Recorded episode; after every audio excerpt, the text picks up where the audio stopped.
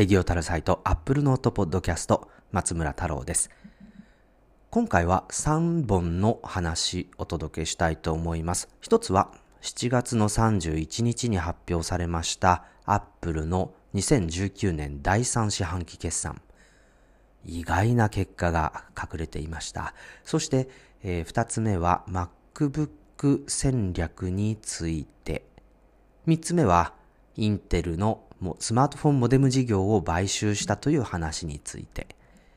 それぞれいろいろ面白い視点が見え隠れして、今のアップル、そしてこれからのアップルについて考える良い材料になるのではないかなと思います。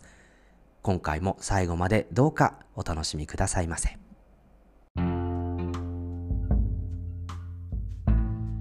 Radio Tarosite Apple Note ポッドキャスト。この番組は Apple Note の購読者の皆様の提供でお届けいたします。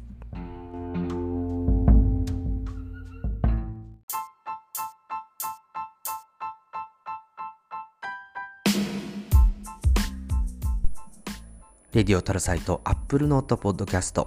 まず最初の話題は Apple の2019年第3四半期決算についてです。2019年の4月から6月までのアップルの業績はどうだったのでしょうか？ハイライトとしては意外にもアップルの前年同期比を割り込む売上高の傾向というものが止まったというのが意外なポイントなんですね。売上高は538億ドルを記録して前年同期比わずかですが1%増。これ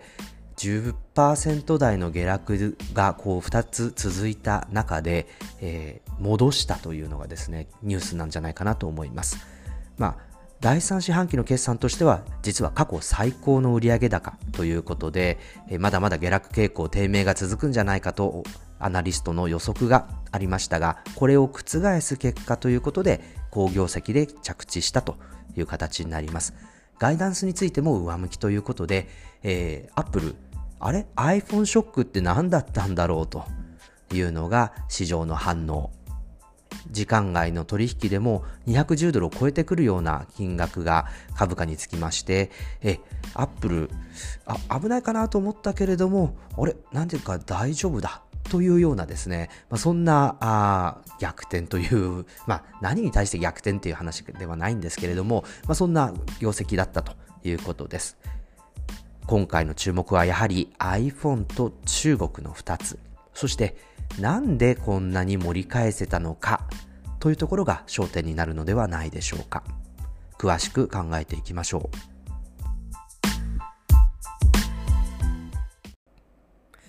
さあ、今回の決算で一つ注目すべき大きな変化は iPhone の売上高が全体の50%を割り込んだということです。iPhone の売上高は259億8600万ドル。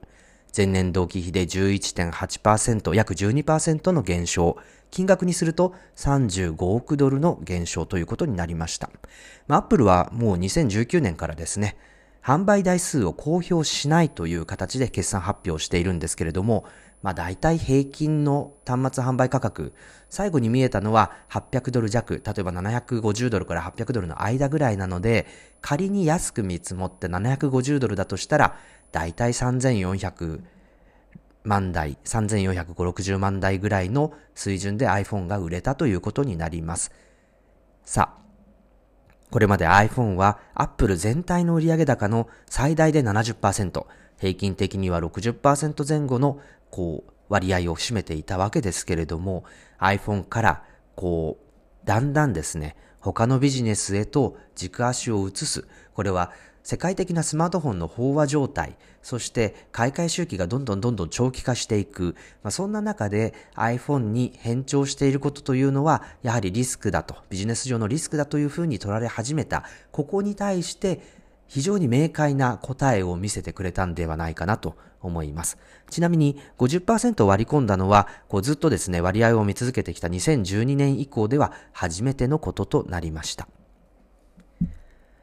まあ、これまで iPhone そのものの業績で、こう、売上高を伸ばしてきた Apple だったわけですけれども、iPhone への依存度がここに来て急速に縮小しているというのは、やはり、こう、明確な変化、転換点なんじゃないかなと思いました。しかしながら、Apple が今すぐにですね、iPhone の会社から脱却するというわけでもないと思います。というのも、2020年、来年ですね、ここは、やはり iPhone にとっても非常に大きなビジネスチャンスになるというふうに考えられるからです。見えているのはやはり次世代通信規格の 5G、5G ですね。もう通信速度が10ギガ、20ギガというですね、今の最大で1ギガというレベルから飛躍的に高まる。まあそうした中で iPhone が 5G に対応する、今年対応するかと言われるとちょっと難しいという見方が大勢ですけれども、この 5G 対応の iPhone というものが広まるときに Apple がやはり力を入れている AR、拡張現実を前提としたスマートフォン体験みたいなものを急速に普及させたり、あるいはその高速な通信速度を活かして、えー、今ストリーミングこう、ビデオのストリーミングはやってるんですけれども、例えば、Google がやってるようなゲームのストリーミングをモバイルでやる。あ、そういえばこの秋に Apple Arcade っていうサブスクリプションモデルのゲーム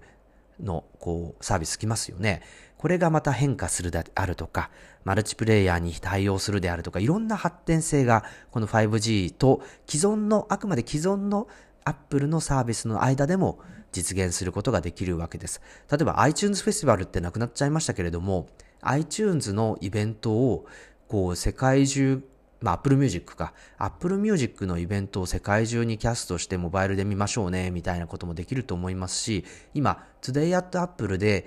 アーティスト、ミュージシャン、こういった人たちがライブをやったり、あるいは、こう、目の前でいろんなアート作品を作ったり仕上げたりということもやり始めているわけですけれども、こういったものを世界中どこからでも見られるようにするみたいなことも 5G ではできるようになるのかもしれません。まあ、そういった意味で非常にですね、スマートフォンに限らずの、こう、様々なテクノロジー体験みたいなものを変化させる。まあ、そのきっかけとして 5G 対応の iPhone というのは Apple にとっても重要だし、おそらくテクノロジー業界にとっても非常に重要になるというふうに思います。まあ、こういう点から見ると、まだまだこの Apple という企業が iPhone に頼る部分というのはなくならないんじゃないかなというふうに思うんですね。このあたり、今年の iPhone がどんなものになるのか、まあ、だいぶリークで見えてきている部分はありますけれども、そして来年 5G に向けて、ただ通信が速くなるというだけではなくて、どんなサービスや体験が紐づいてくるのかというところに注目していきたいなと思っているところです。さあ、決算発表の後、ティム・クック CEO はカンファレンスコール、電話会議で iPhone のアクティブインストールベースが過去最高だったということを明かしました。まあ、今回、具体的な数字というのは出てこなかったんですが、おそらくですね、Apple プラットフォーム全体で間もなく15億台、15億台を超えるアクティブインストールベースをこう達成するのではないかというふうに思います。これはサービス部門の成長にとっても重要ですし、特にウェアラブルやホームといった iPhone やその他のデバイスのアクセサリーみたいなものを扱う部門にとっても非常に重要な成長ということになりますね。また、App Store。これもやっぱりアクティブインストールベースが増えれば増えるほど売り上げが上がっていくというモデルになっていますから、まあ、ここもあの見逃せない成長変化ということになります。また、Apple Store、店舗での iPhone 売上が復調しているとも指摘していますね。そしてトレードイン、つまり iPhone の下取り策が功を奏しているということで、まあ、この iPhone を Apple Store で下取りする数っていうのは1年前の5倍になっているということで、えー、効果的にその Apple の販売施策が当たっているよということをアピールしているとつまり、下取り価格を多少優遇して Apple Store に持ってきてもらって、で、それを、えー、iPhone に買い替えてもらうと。例えば Apple Store に持ってこなかったら iPhone 以外に買い替える可能性ってあるわけですからね。まあ、ここを強化するっていうのは非常にいい策なんじゃないかなと思いますし、結果的にはその5倍の iPhone が下取りに出てきているということで、まあ、非常にこう好調な結果だと見ることができるのではないでしょうか。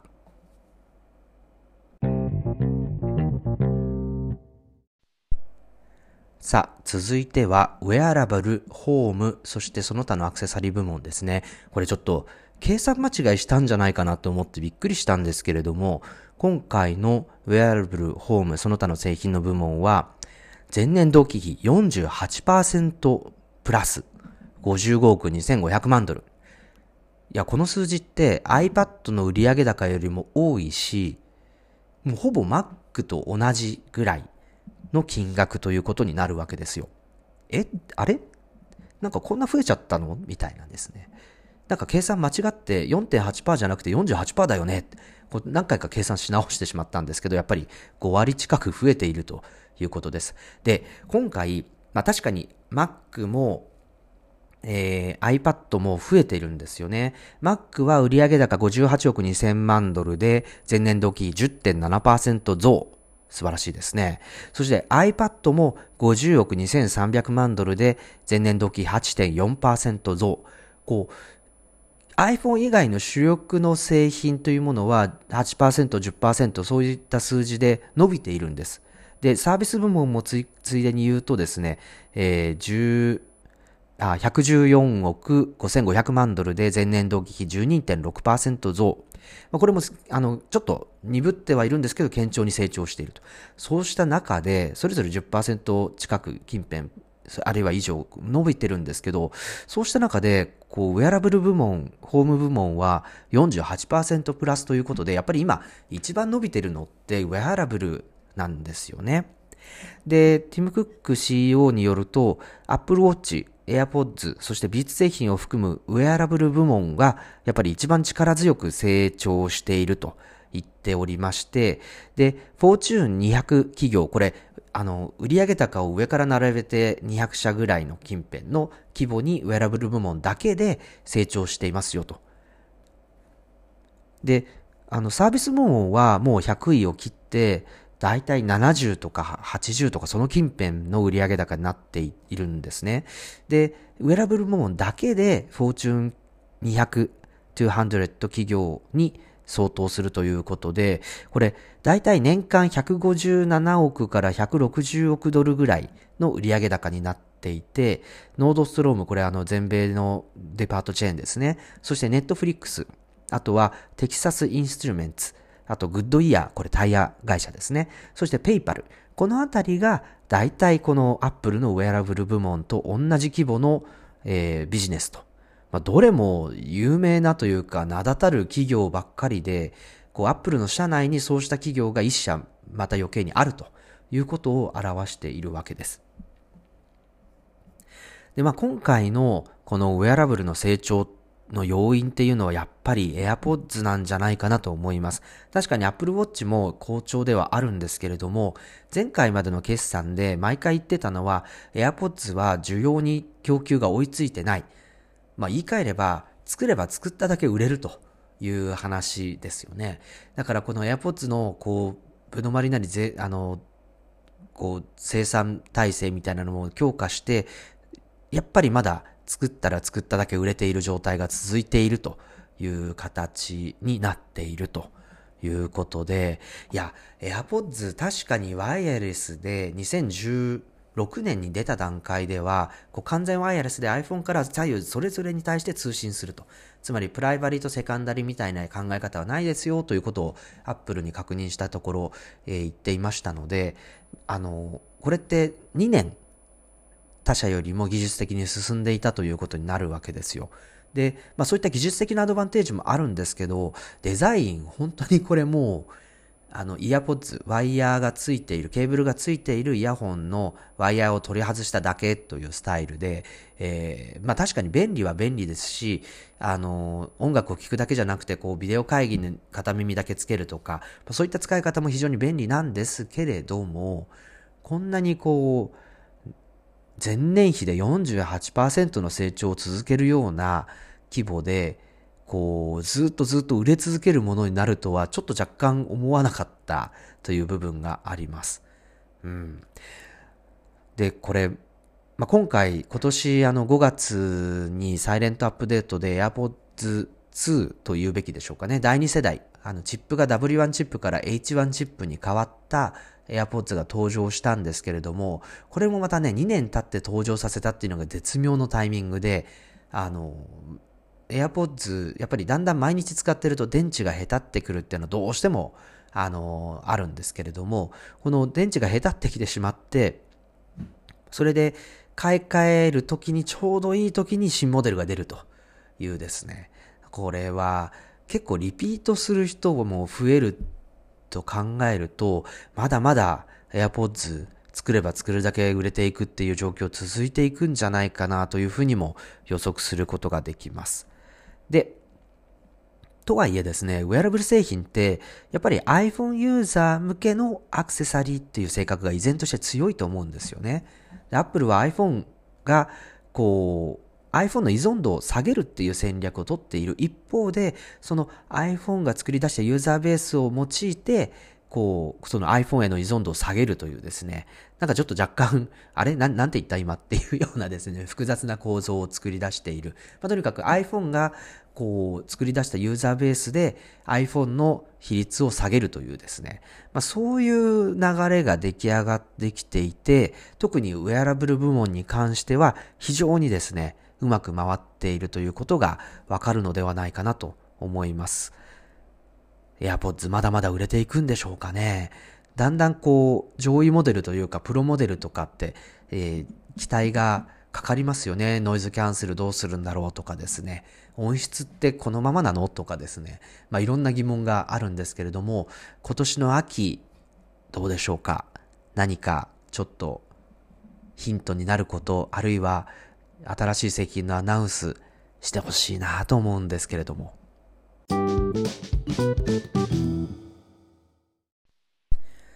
さあ、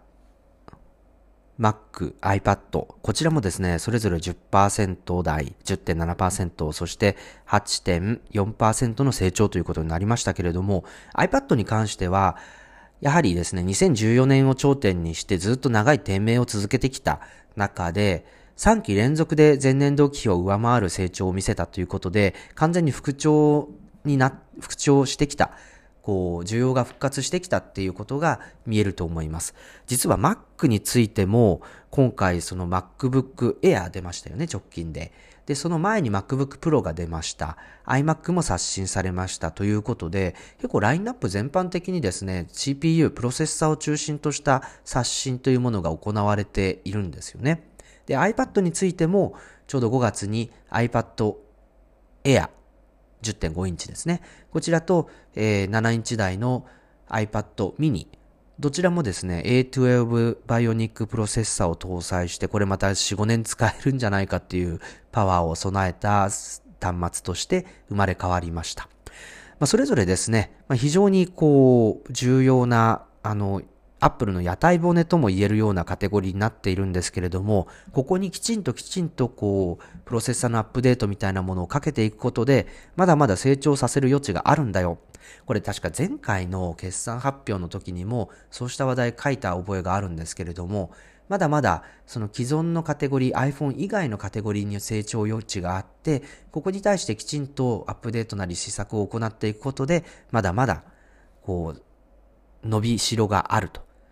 まあ、実際それが今回の四半期の決算では、あ結果として現れたのかなというふうに思います。まあ、Mac についてはですね、今回 Mac mini 以外の Mac を刷新したわけですけれども、ちょっと Mac はやはり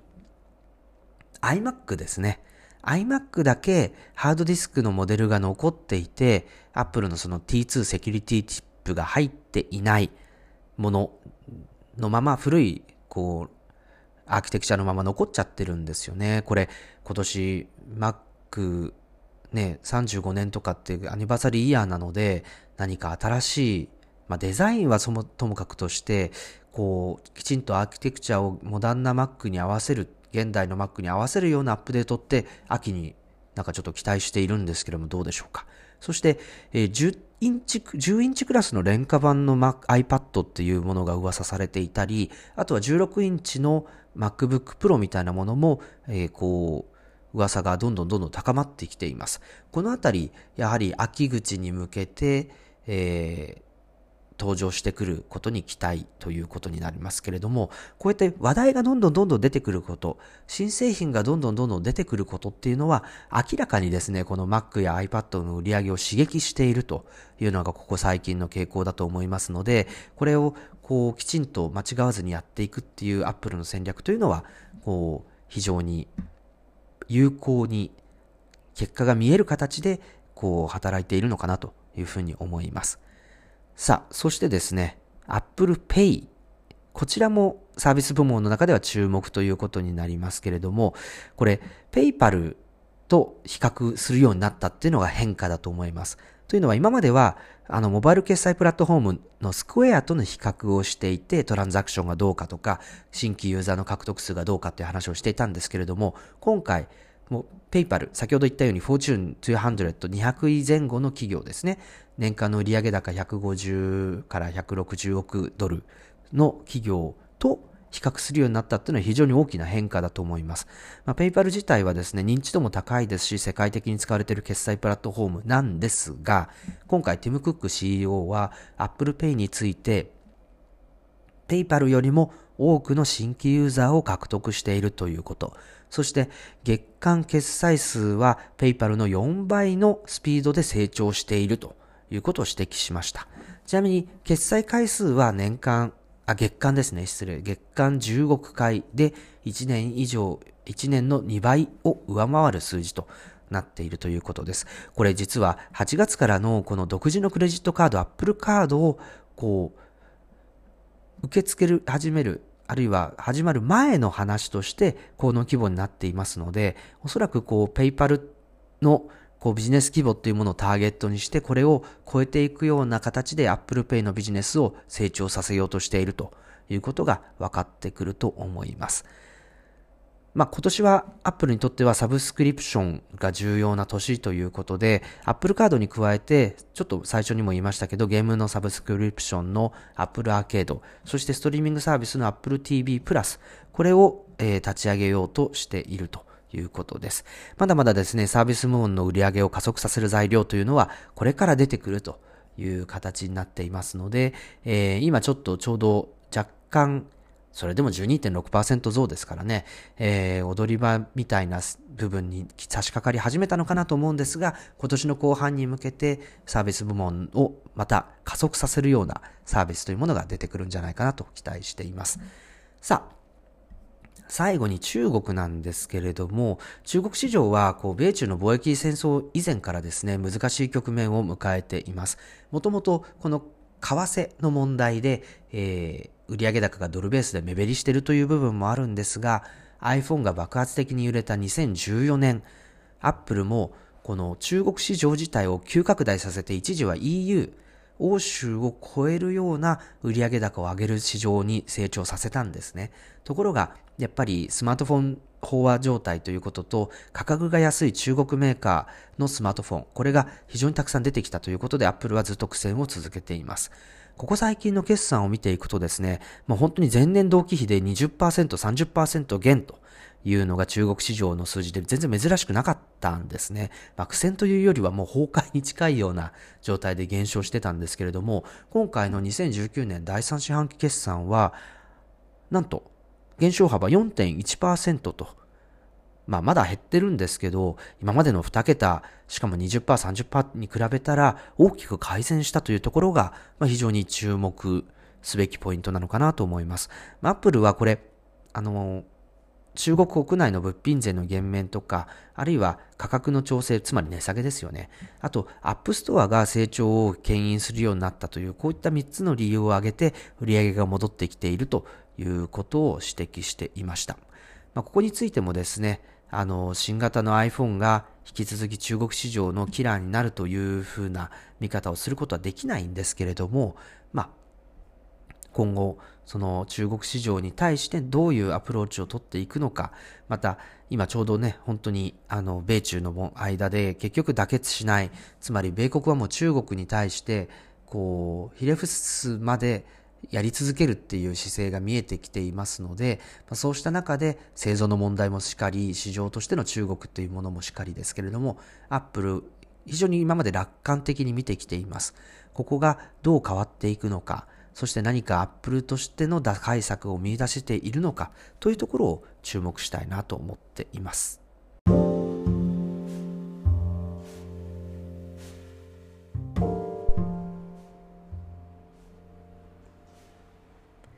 Radio Tarosite、Apple Note ポッドキャスト。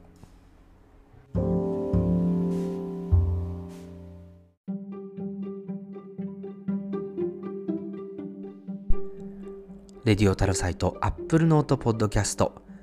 続いての話題は MacBook についてですね。Apple は7月9日に MacBook Air とエントリーモデルの MacBook Pro こちらを刷新しました。今回はマイナーアップデートということでウェブサイトでの発表となりましたけれどもアメリカの新学期シーズン Back to School に合わせて行われたということで、まあ、iPad や Mac の購入者には Beats Studio 3 Wireless これがプレゼントされる特典という特典というのもこうあるということで、えー、注目ですね。で、 Back to School のキャンペーンじゃない日本でもですね、こう学生や教職員向けには割引価格が設定されていまして、えー、日本でもこうエントリーモデルの製品は約1万円ぐらい安い価格で、えー、購入することができるようになっています。まあ、あまりね、こう値引きとかされることが少ないし、量販店のポイントもこう少ない還元率しかないというアップル製品ですけれども、1万円も安く購入できるっていうのは、ぜひ学校に通われている方々、そして教育関係者の方々は活用したいところですよね。さあ、今回、MacBook シリーズ、こう、ラインナップ自体の調整が行われたということなんですけれども、じゃあ、今後 Apple は MacBook どういう風にしていくのか。まあ、それが今回のラインナップの組み替えみたいなところで見えてくるのかどうか。そして期待がかかる新製品ってどうなるんだろう。こういったところをちょっと考えていきたいと思います。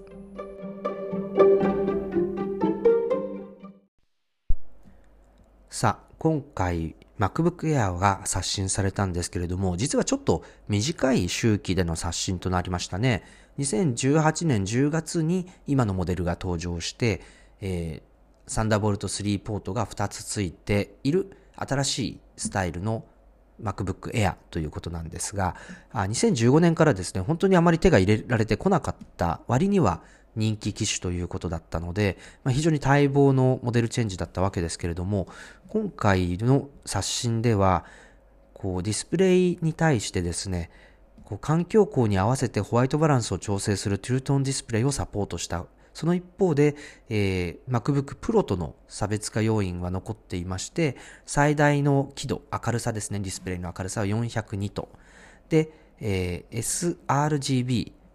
のあ色再現にとどまっているということで、プロは P3 というですね、広いあの色の色域を実現しているので、ここが差別化ポイントになっています。また、メモリについても、あの、以前10月に出たバージョンよりも遅いメモリが使われてるんじゃないかと。SSD 使われてるんじゃないかということで、まあ、こういった部分も含めて、え、コストカットをしたということになります。で今回のコストカットでですね、えー、価格が本当に下がりまして、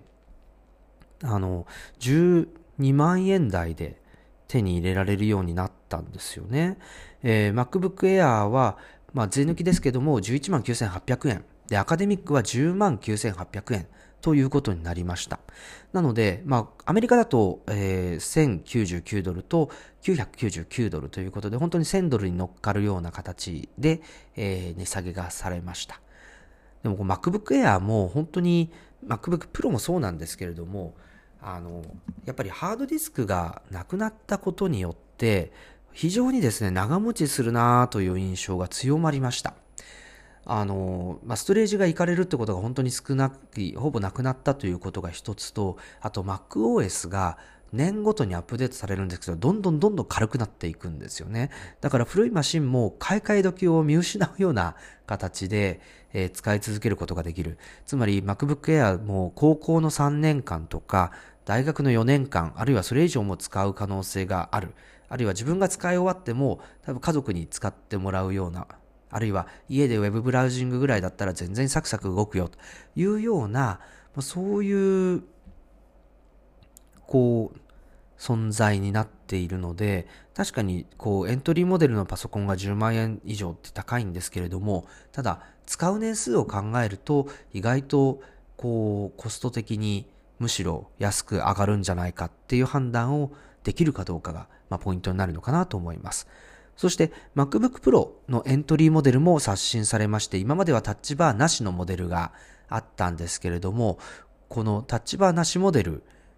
がなくなってですね、サンダーボルト3ポートは引き続き2つなんですけれども、タッチバーとタッチ ID が搭載されたモデルが登場して、こちらが、しかもクワッドコアになるということで、このエントリーモデルの MacBook Pro が139,800円と、アカデミックだと12万9800円ということで、ちょっと2万円の差が価格差として Air と Pro に生まれるということになりました。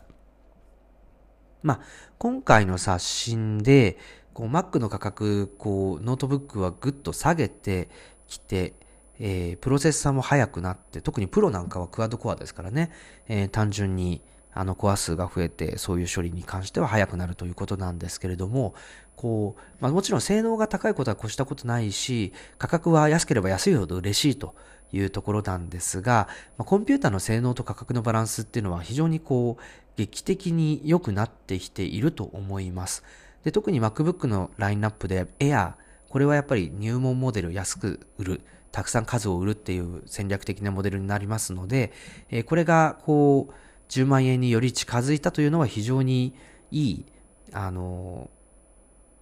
戦略になるんじゃないかなと思いました。で、アップルにですね、時々、あの、ブリーフィングで、あの、製品の担当者や役員にインタビューをすることがあるんですけど、僕は必ず聞いているのが、その、いろいろなラインナップ出てくる製品の中で、例えば iPhone だったら iPhone XS、10R、そして iPhone XS Max って3機種出ているし、MacBook Air だったら、あ、MacBook シリーズだったら MacBook、去年聞いたので MacBook と Air と Pro ってありますよねと。これ、どういうふうにユーザーがモデルを選べばいいのかっていうことを毎回必ず聞くようにしてるんですよ。で、あの、もちろんですね、基本的には好きなの選べばいいよっていうふうに言われるし、どれを選んでも間違いじゃないよっていうふうにこう、そういう製品作りしてるからねっていう答えが返ってくるんですけれども、こう、前回その中、話の中で MacBook Air が登場した時にその質問をしたら、こう、MacBook Air の守備範囲がすごく狭いっていうことに気づかされたんですね。なので、まあ、今なくなっちゃいましたけど、12インチの MacBook は MacBook Air よりももっと小さい Mac が欲しかったらそれを選びましょうと。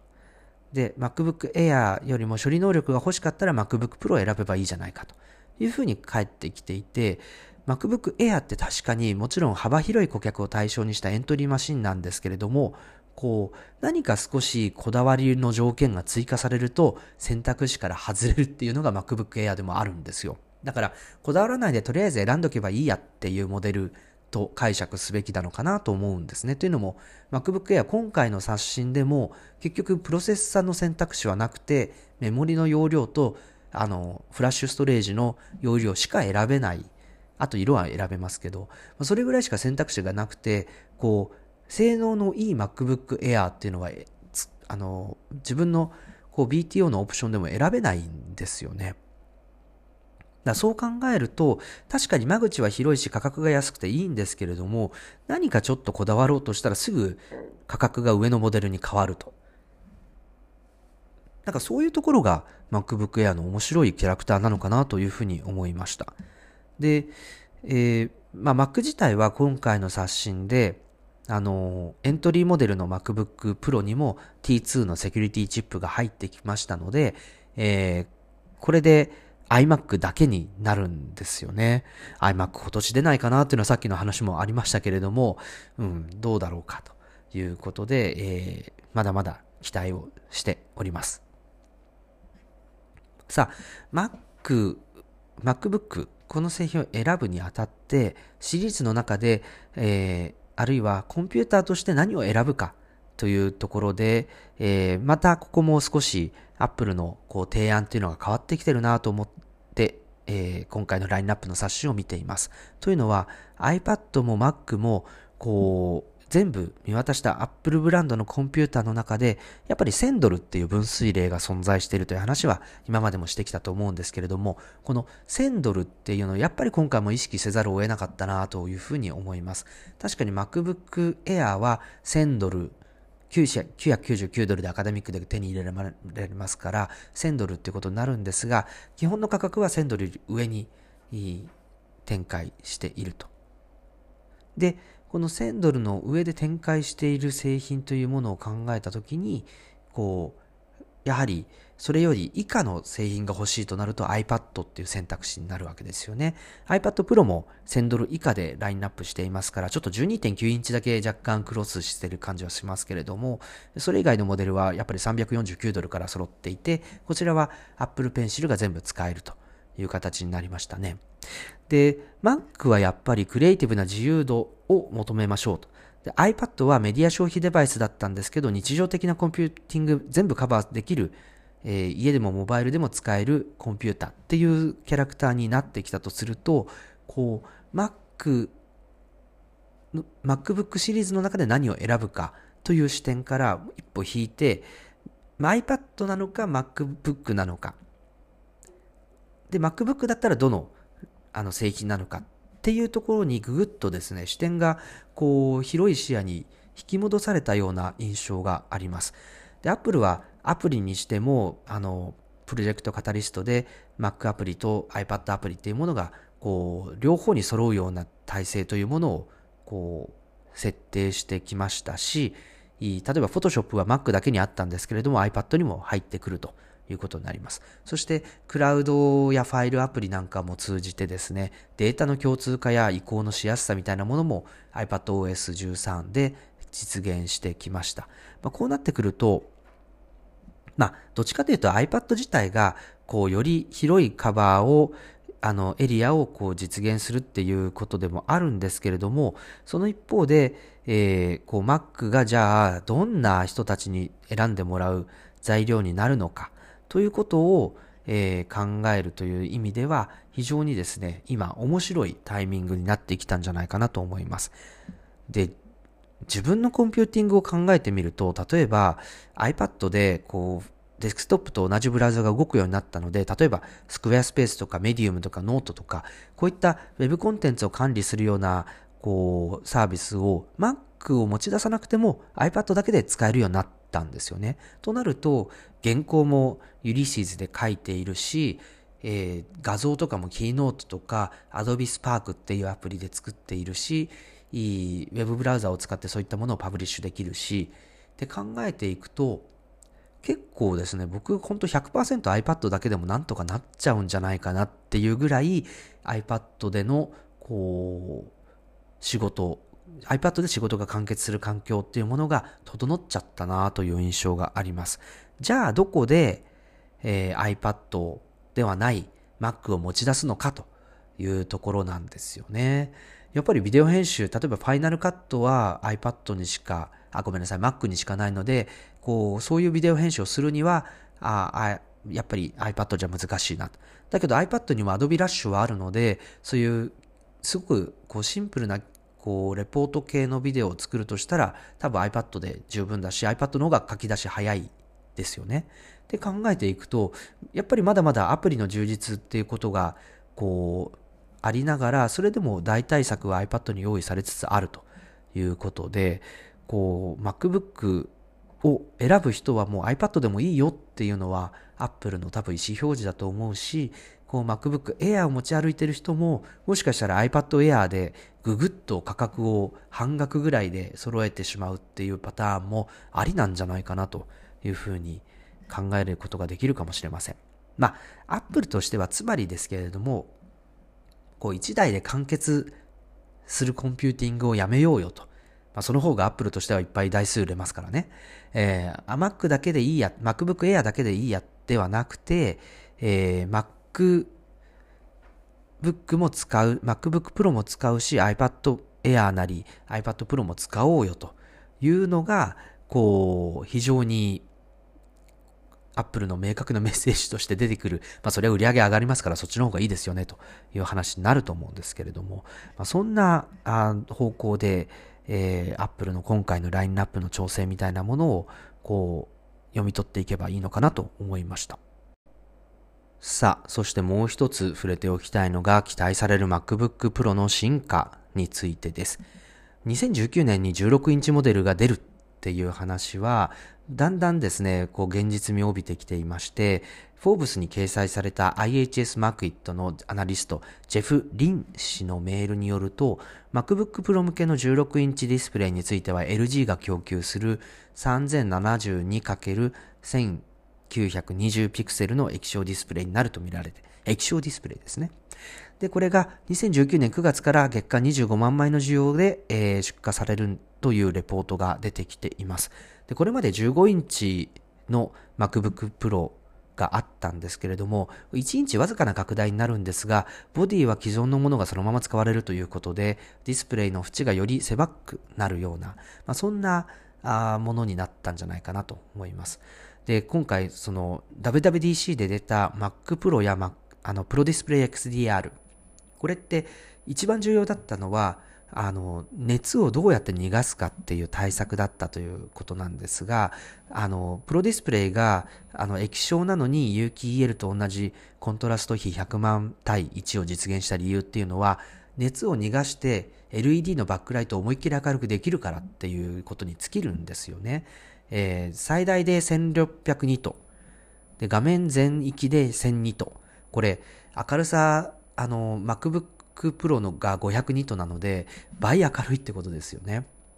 まあ、それだけ、あの、熱を発する LED のバックライトを明るく焚くことができるから、で、その熱を逃がせるから、それが実現できて製品として成立するというふうに考えることができます。で、今回その MacBook Pro が16インチでこう縁ギリギリまでディスプレイが行くっていうことを考えると、おそらくやっぱりこれも熱の対策が解決できるからそうなったんじゃないかと考えることができます。で、でも、その、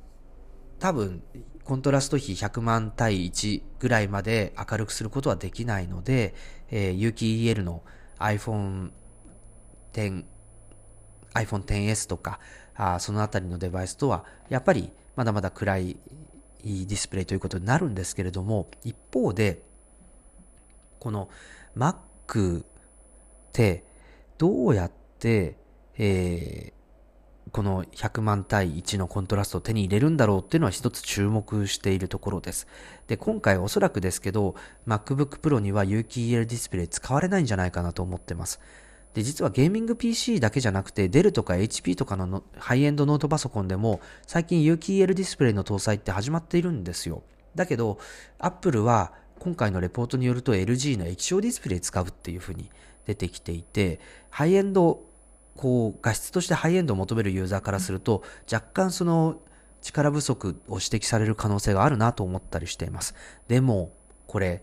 やっぱり耐久性の問題で有機 EL を使わないっていう判断になったんじゃないかなと思います。というのも、もし有機 EL ディスプレイで、こう、プロ向け、プロ向けのあのディスプレイを実現するんだったら、おそらく6月に出てきたプロディスプレイ XDR も UQL でやってたんじゃないかなと思うんですよ。だけどそうじゃなくて液晶で頑張ってあれをやったっていうところを見ると、おそらく有機 EL ディスプレイが Mac のディスプレイに今は適さない技術だという判断が Apple の中にあるんじゃないかなと思います。で、それをこう非常に端的に語っているのがですね、焼き付きの問題だと思うんですが、Mac って一番上に常にメニューバーが出てますよね。これ、出っ放しなんで焼き付きますよね、と。以上。みたいなですね。まあなんかそういうような理由で、やっぱり、あの、3、4年、あるいは5、6年使うプロの道具としては不適格と、な技術という判断があったんじゃないかなというふうに思います。まあ、これは、あの、おそらく、あの、予測になるんですけれども、こう、プロディスプレイ XDR では、こう特に指摘あの、指摘されてなかったんですが、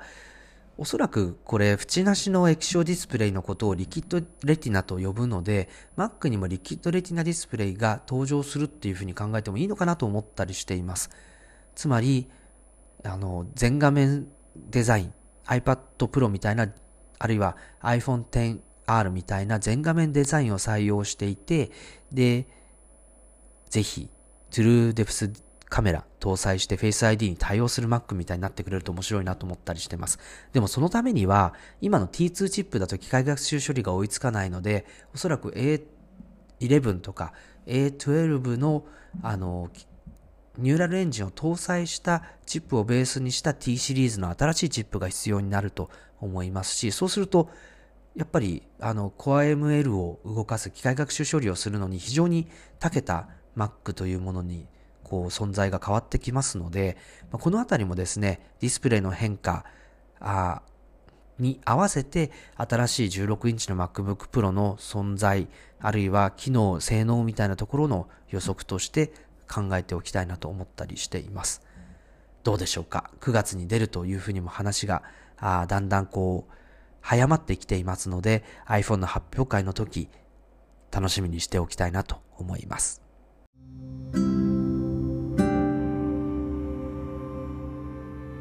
レディオタルサイト Apple Note Podcast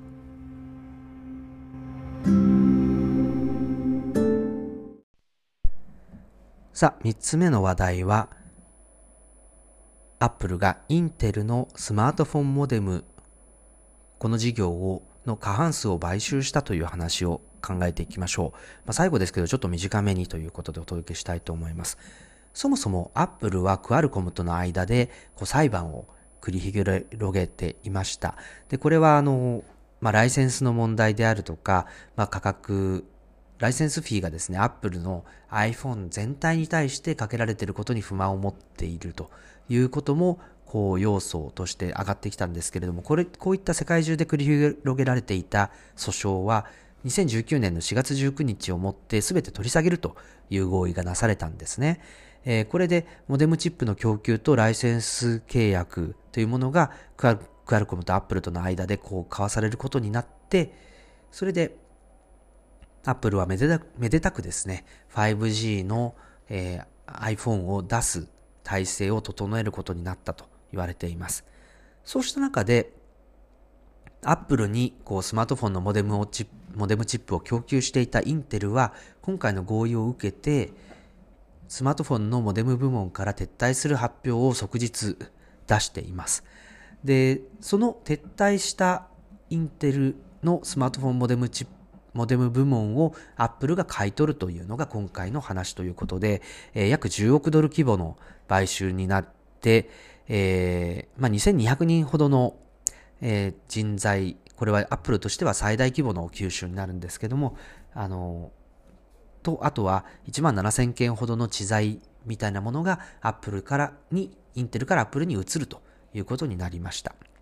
で、まあ、今回の、こう、買収劇なんですけれども、本当にこう、アップルとしてはおそらく、クアルコムとの交渉力であったり iPhone に対する 5G の実装力みたいなものを高めるっていう狙いがあることはもちろんなんですけど iPhone 以外の 5G 端末の可能性っていうものは個人的にはすごく興味を持ってる部分です。というのも AirPods まあ、今回なんであれだけ売れたのって決算のところでも言ったんですけれどもこうやっぱりワイヤレス技術のこう2年先を行く技術を実装できたことっていうのはやっぱり AirPods の非常に重要な技術的な要因だったんじゃないかなと思います。ってことを考えると 5G でも、あれは Bluetooth だったんですけれども Wi-Fi とか 5G でもやっぱり同じようにワイヤレスが前提になっているデバイスにおいてワイヤレス技術のアドバンテージというものが製品力を高めたり他社を数年単位で先駆けることができるということで、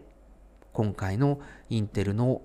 このスマートフォンモデム部門の買収というものが効いてくるんじゃないかと。いうふうに考えたりしています。これについてはですね、将来的な製品だったり、5G のラインナップがどんどん広がる中で何が起きるかということを見ていく必要があると思うんですけれども、注目したいなと思います。もう一つ、もっともっと引いた視点で見ると、これ、アップル以外にインテルのスマートフォンモデム部門の人材や知財を買収させるわけにはいかなかったっていうのもアメリカの国内の様子を見ているとなんか透けてくる事情だったのかなと思います。おそらくクアルコムが買ったら一番わかりやすいんですけれども独禁法でおそらく承認されないんじゃないかということになります。一方でサムスンとかファーウェイみたいな米国籍ではない企業が買収する場合、これ、やっぱり今までですね、5G の覇権を取ろうということで、これだけこう通信に対して非常にこうセンシティブに、えー、知財であったりとかあビジネスであったりとかをこう縛ってきたアメリカからするとこのインテルのモデム部門が他の企業に渡ることっていうのを他国の企業に渡ることっていうのはありえないとおそらくこれも承認されないだろうとその一方でインテルはこうまあこう毎年1億ドルずつ赤字が垂れ流されてるということも伝わってきていますから、早く何とかしたい。まあ、こういった中事情を考えていくと、そもそもそのインテルのモデム、スマートフォン向けモデムのビジネスがなくなったのはアップルの判断のせいだってこともあるので、いろんな事情が絡み合ってアップルによる買収以外ないということになったんじゃないかなというふうに思いました。ということで、まあ、今回のインテルの買収、まあ、直接的にじゃあアップルがいきなり 5G のモデムを内製化するとかっていう話にそこまでの期待はしなくていいと思うんですけれども、えー、まあ iPhone が 5G に対応するときにこうより良い実装を実現できるようになるんじゃないかということ、そして iPhone 以外の 5G 端末に対する期待みたいな部分も非常にこう注目していきたいなと思います。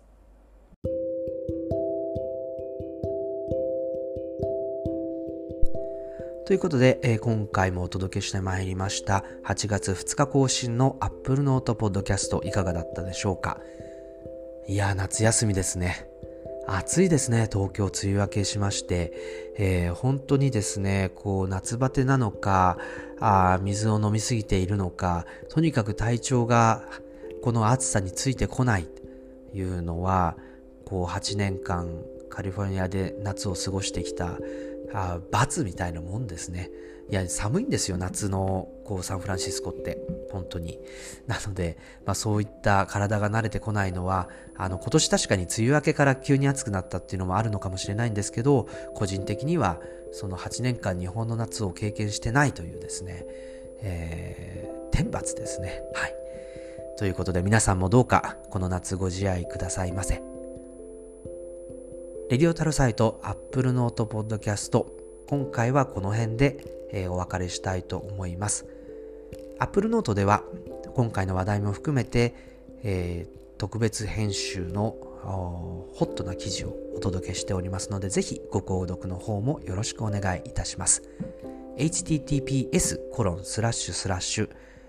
applenote.me apple note.me こちらのアドレスで、え、見ることができます。ぜひご購読もよろしくお願いいたします。それではまた次回、松村太郎でした。